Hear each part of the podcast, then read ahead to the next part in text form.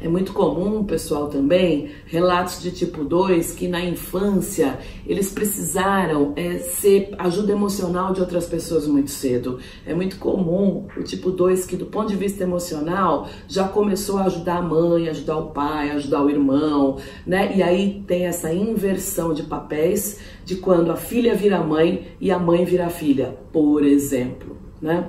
É, e aí, no caso específico do tipo 2, ele vai sempre estar tá ajudando, ajudando, ajudando, ajudando. Ele é voltado para atender, a atenção dele vai para atender o desejo das outras pessoas. Obviamente, especialmente as mais próximas. É muito comum em painéis Tipo, dois falar, Yara, mas eu gosto de ajudar as pessoas, né? Eu gosto, porque, de novo, lá no fundo, ele vai achar que ele só vai ser merecedor de amor e de afeto se ele priorizar a necessidade das pessoas. Senão, ele não vai ser aceito e não vai ser amado, que é uma crença. E aí ele começa a entender o tipo 2 em processos de desenvolvimento, de coaching com o Enneagrama, de que ele vai ser amado sim, mesmo que ele não esteja o tempo todo doando, doando, doando, pelo medo de não ser valorizado, tá?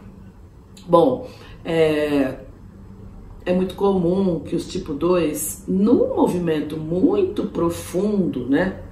Eles tendam a, a preencher um vazio no coração, que é muito comum ali nos emocionais, com os sentimentos das outras pessoas. E a autoestima dele vai sempre depender da aceitação e da proximidade do outro. Né? Lembra que a gente está falando aqui, pessoal, num nível terapêutico. A gente tem tipos 2, a gente vai olhar para tipos 2 que já operam num nível maior, né? que já tem um centro de gravidade num nível de consciência maior e que aí vão ter, obviamente, um, um, um, um nível de doação que já não precisa mais tanto do reconhecimento, que eles já estão totalmente a serviço. Eles não precisam mais excessivamente da confirmação, enfim, e de elogios.